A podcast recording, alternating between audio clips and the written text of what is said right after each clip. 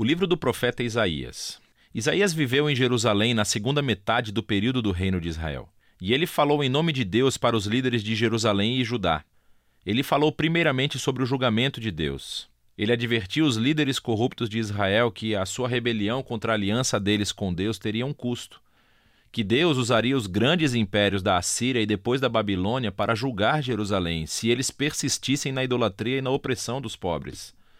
Mas esse anúncio foi combinado com uma mensagem de esperança.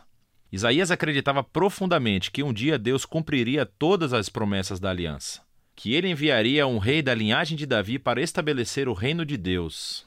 Lembre-se de 2 Samuel 7, que ele iria liderar Israel em obediência a todas as leis da aliança feitas no Monte Sinai. Lembre-se do capítulo 19 de Êxodo. E tudo isso aconteceu para que a bênção e a salvação de Deus fluíssem para todas as nações, como Deus prometeu a Abraão em Gênesis, capítulo 12. E é essa esperança que compeliu Isaías a falar contra a corrupção e a idolatria de Israel. Agora, o livro tem um conceito literário bastante complexo, mas há uma maneira simples de ver como tudo se encaixa. Os capítulos de 1 a 39 contêm três sessões grandes que desenvolvem o aviso de Isaías sobre o julgamento de Israel. E tudo isso culmina em um evento no final do capítulo 39, a queda de Jerusalém e o exílio do povo para a Babilônia. Mas nos capítulos 1 a 39 há também uma mensagem de esperança de que, após o exílio, as promessas da aliança de Deus seriam cumpridas. E os capítulos 40 a 66 retomam a promessa de esperança e a desenvolvem ainda mais. Nesse vídeo, vamos nos concentrar nos capítulos de 1 a 39. A primeira parte principal focaliza a visão de julgamento e esperança de Isaías para Jerusalém. E começa quando Isaías acusa os líderes da cidade de rebelião da aliança, idolatria, injustiça. E Deus diz que ele vai julgar a cidade, enviando as nações para conquistar Israel. Isaías diz que isso será como um fogo purificador que queima tudo o que é inútil em Israel, a fim de criar uma nova Jerusalém, que é povoada por um remanescente que se arrependeu e se voltou para Deus. Isaías diz que é quando o reino de Deus virá e todas as nações virão ao templo de Jerusalém e aprenderão a justiça de Deus, trazendo uma era de paz e harmonia universal. Agora, esse é o enredo básico do antigo julgamento purificador de Jerusalém na Nova Jerusalém. Isso será repetido várias vezes ao longo do livro, sendo preenchido com detalhes cada vez maiores. Assim, no centro dessa sessão está a grande visão de Deus sentado em seu trono, no templo. E ele está cercado por essas criaturas celestiais que estão gritando que Deus é santo, santo, santo. Isaías percebe de repente o quão corrupto ele e o seu povo Israel são. E ele está certo de que ele será destruído pela santidade de Deus. Mas isso não acontece. A santidade de Deus, na forma desse carvão ardente, vem e o queima, mas não para destruir. Pelo contrário, ele o purifica do seu pecado. E à medida que Isaías pondera sobre essa experiência estranha, Deus o comissiona com uma tarefa muito difícil. Ele deve continuar anunciando esse julgamento vindouro. Mas como Israel chegou a um ponto sem retorno, as suas advertências terão o um efeito paradoxal de endurecer o coração das pessoas. Mas Isaías deve confiar no plano de Deus. Israel será cortado como uma árvore, deixado como um toco no campo. E esse toco será chamuscado e queimado. Mas, depois de toda aquela queimação, Deus diz que esse toco fumegante é uma semente santa que sobreviverá no futuro.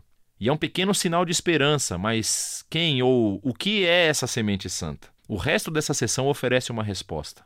Isaías confronta Acás, descendente de Davi e rei de Jerusalém, e anuncia a sua queda. Deus diz que é o grande império da Assíria que primeiro cortará Israel e devastará a terra. Mas há esperança. Por causa da promessa de Deus a Davi, ele enviará após essa destruição um novo rei chamado Emanuel, que significa Deus conosco. E o reino de Emanuel vai libertar o povo de Deus de impérios violentos e opressivos. Isaías descreve esse rei vindouro como um pequeno broto de novo crescimento que emergirá do velho toco da família de Davi.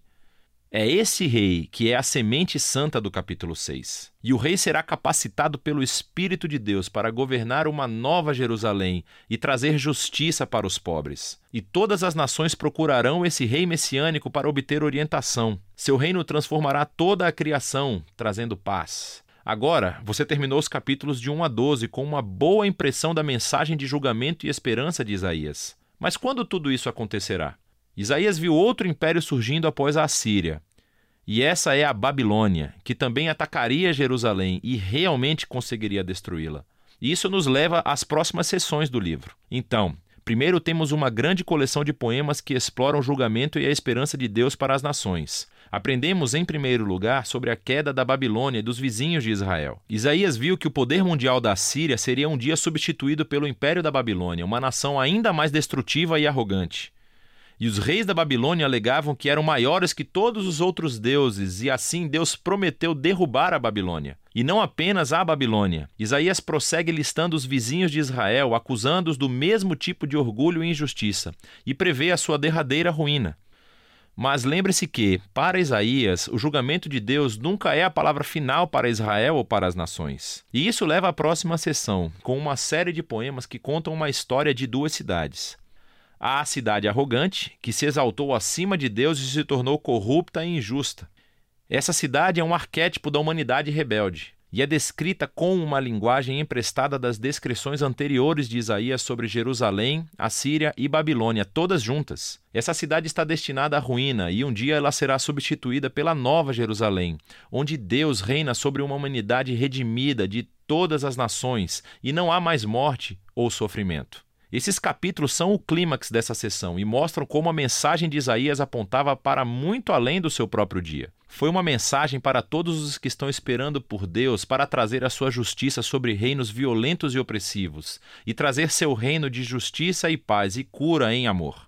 A sessão seguinte retorna o foco para a ascensão e queda de Jerusalém. E primeiro encontramos um monte de poemas onde Isaías acusa os líderes de Jerusalém de se voltarem para o Egito em busca de proteção militar contra a Síria. Ele sabe que isso vai sair pela culatra e Isaías diz que somente a confiança em seu Deus e o arrependimento podem salvar Israel agora, o que é ilustrado pela seguinte história sobre a ascensão de Ezequias, o rei de Jerusalém. Assim como Isaías previu, os exércitos assírios vêm e tentam atacar a cidade. E então Ezequias se humilha diante de Deus e ora pela libertação divina, e a cidade é miraculosamente salva da noite para o dia. Mas a ascensão de Ezequias é imediatamente seguida pela sua queda. Então ele hospeda uma delegação da Babilônia e tenta impressioná-los, mostrando tudo no tesouro e no templo e os palácios de Jerusalém. É claramente um esforço para fazer outra aliança política para obter sua proteção. Isaías ouve sobre isso e ele confronta Ezequias por sua loucura. E ele prevê que esse aliado um dia o trairá e retornará como inimigo para conquistar Jerusalém. E sabemos em 2 Reis, capítulos 24 e 25, que Isaías estava certo. Mais de cem anos depois, a Babilônia se voltaria contra Jerusalém, viria e destruiria a cidade, seu templo, e levaria os israelitas para o exílio na Babilônia. E assim, todas as advertências de Isaías sobre o julgamento divino dos capítulos de 1 a 39 levam a esse momento. Ele mostrou ser um verdadeiro profeta, porque tudo aconteceu como ele disse. Mas lembre-se, o propósito do julgamento de Deus era purificar Jerusalém e trazer a semente santa e o reino messiânico sobre todas as nações. E é essa esperança que é explorada na próxima parte do livro. Mas por enquanto, é disso que se tratam os capítulos de 1 a 39 de Isaías.